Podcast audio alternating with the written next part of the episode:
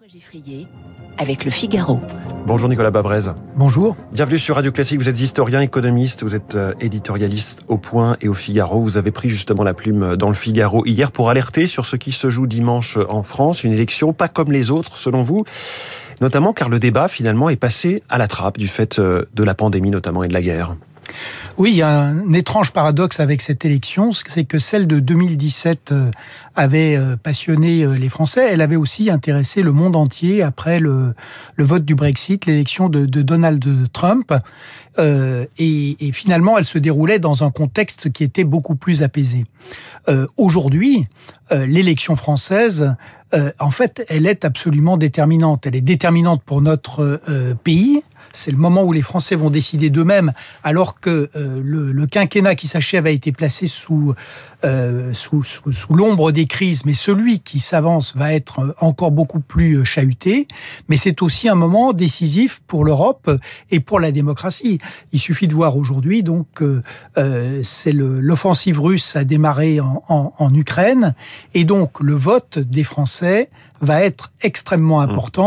Euh, également pour la manière dont euh, les démocraties vont arriver ou non à continuer à essayer de se repositionner pour faire face à la menace des, des régimes autoritaires. Donc c'est bien une élection qui est une élection clé et avec euh, des enjeux qui sont fondamentaux et qui vont au-delà de notre pays. Enjeux fondamentaux, vous dites que le quinquennat qui, qui s'avance va être encore plus chahuté que celui qui se termine. Pourquoi? Parce que le, de fait, le monde a terriblement euh, changé.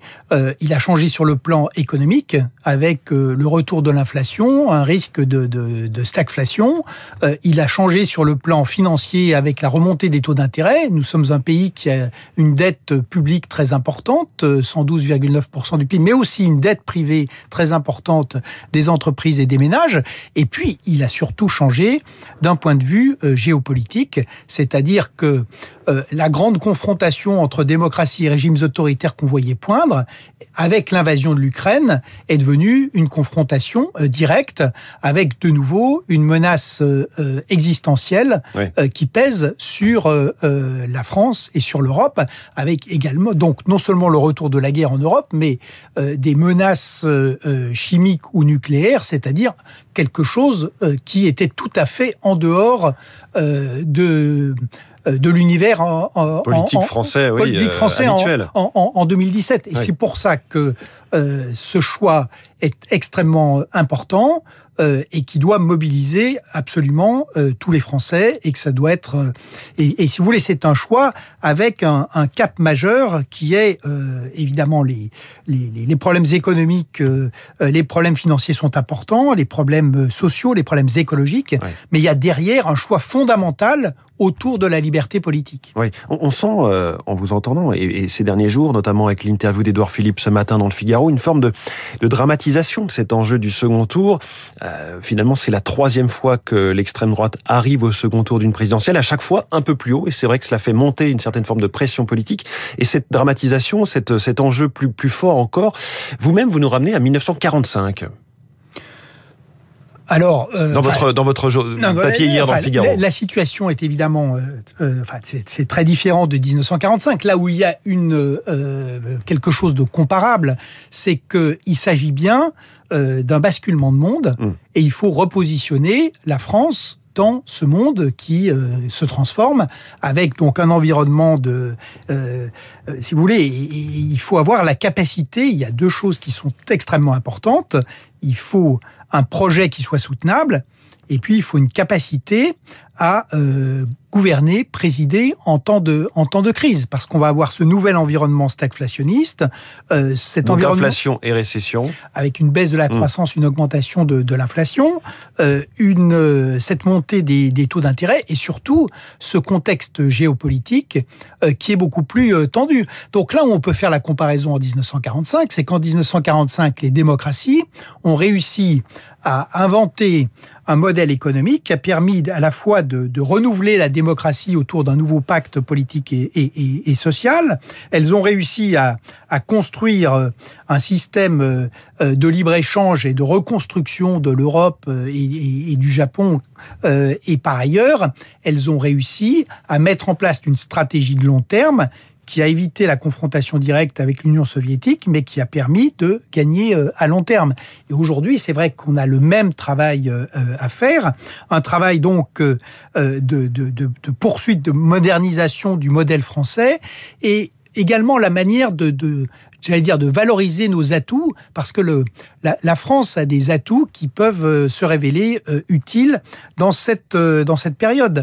On vient de parler, par exemple, de, de, planification écologique. en tout cas, sur, par exemple, des, des, des, secteurs qui sont sous très forte tension, comme l'énergie, l'alimentation on aura sans doute besoin de mettre en place euh, effectivement des formes de, planification.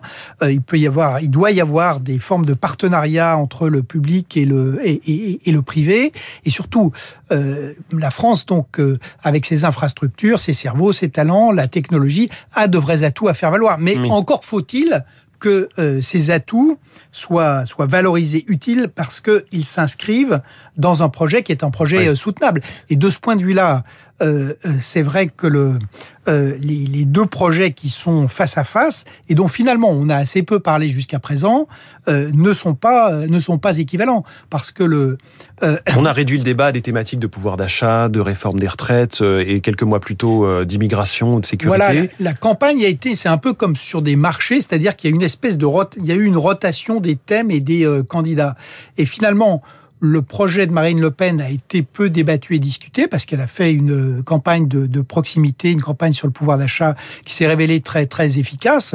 Mais quand on regarde ce projet, il pose euh, des problèmes fondamentaux sur le plan économique parce que il y a 120 milliards de, dépenses euh, euh, tournées beaucoup vers la redistribution, une sanctuarisation complète du secteur public. et par ailleurs, ces 120 milliards de dépenses, il y a quelques économies mais très limitées. Et donc ce programme n'est pas financé et nous expose à un choc financier. Mais il y a surtout cette dimension internationale qui est extrêmement présente, et je le répète, à l'heure où on a cette offensive dans le, le Donbass, c'est-à-dire que l'idée euh, de présenter l'Allemagne comme un adversaire, ce qui était d'ailleurs un peu déjà la ligne de Donald Trump, l'idée par exemple d'expliquer qu'on va rapprocher l'OTAN de la Russie de Vladimir Poutine, euh, ça c'est complètement irréaliste. D'ailleurs, Vladimir Poutine lui-même ne voudrait absolument pas en entendre parler. Et, et, à un moment... Tout ça dans euh, un calendrier complètement fou voilà, et, où il est clé, si vous voulez, aujourd'hui, euh, l'Europe s'est réveillée, elle doit à la fois recouvrer sa souveraineté, limiter sa dépendance à la Russie sur le plan énergétique. Elle doit surtout euh, euh, réarmer, rétablir une dissuasion militaire face à, la Russie. Et donc, c'est ça, c'est ça l'urgence.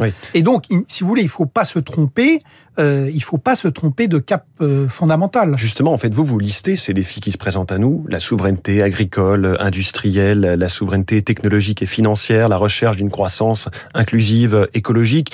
C'est vrai que quand on liste ces défis qui se présentent, il y a une forme de vertige et vous dites attention à ne pas céder à un vote qui serait un, un vote exprimant une colère ou une peur, mais à vraiment faire un vote véritablement d'adhésion à un projet.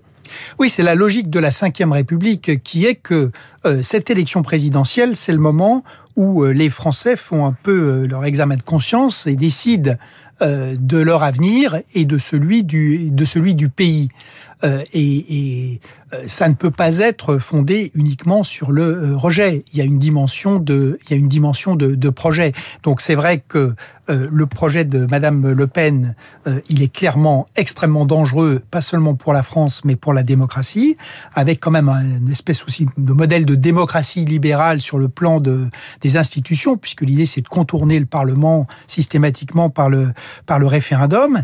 De l'autre côté, euh, il y a effectivement un, un, le, un projet côté Emmanuel Macron, qui est un, un projet euh, positif parce que euh, l'idée, c'est d'utiliser ces crises pour essayer euh, de moderniser la France, qui reste indispensable, et d'inscrire la France à la fois dans ce travail de construction d'une Europe plus souveraine et dans cette unité des démocraties pour essayer euh, de, de, de, de, résister euh, et de sauvegarder la, liberté politique. Il, il, faut voir que effectivement derrière l'offensive de la Russie en Ukraine, il y a le, le, pacte qui a été passé avec la Chine de Xi Jinping, avec l'accord de coopération du, du 4 février euh, 2022, que euh, derrière le projet initial de la guerre éclair, il y avait l'idée d'acquérir, euh, de, de, marquer la supériorité mmh. militaire des empires autoritaires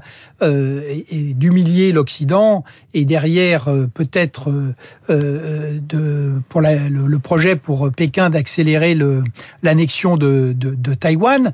Donc cette, cette grande confrontation, elle est maintenant vraiment Sur la table. Nous, nous sommes oui. nous sommes dedans. Ça, ça n'est pas seulement une, une idée où euh, et donc, il est absolument que, clé que la France soit dans le camp de la liberté politique. Je rappelle d'ailleurs que le général de Gaulle, que, que, les uns et les autres invoquent souvent, ne s'est jamais, ne, ne s'est jamais trompé. C'est-à-dire que dans toutes les crises de la guerre froide, oui, il y a une politique de, euh, d'ouverture, de détente, d'entente et de coopération, mais euh, notamment lors de la crise de Cuba, la France a été extrêmement claire euh, dans le, dans le choix mmh. euh, de, euh, de l'Occident et que le, euh, le général de Gaulle ne s'est jamais trompé de, de camp, euh, que ce soit euh, en 1940 euh, ou euh, lors de la guerre froide, il a toujours été dans le camp de la liberté. Et c'est quand même un fil conducteur de l'histoire de notre pays depuis 1789 qu'il faut absolument arriver à, à, à préserver. Vous savez, c'est Raymond Aron qui disait, je crois à la victoire mmh. finale des démocraties, mais à une condition, c'est qu'elle le veuille. Il se trouve que nous sommes à un point de l'histoire où notre pays a effectivement et, et, les citoyens, les Français ont une vraie responsabilité euh, euh, historique aujourd'hui.